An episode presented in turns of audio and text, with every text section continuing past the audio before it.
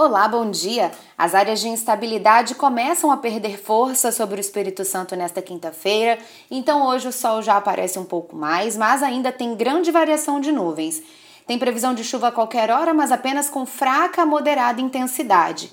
Hoje as ondas ficam em torno de um metro, com direção predominante de leste. O período de pico é de 8 segundos. O vento predominante é de norte-nordeste, com intensidade variando entre 5 e 11 nós e rajadas de até 18 nós. Acompanhe mais detalhes sobre o tempo na programação da TV Vitória.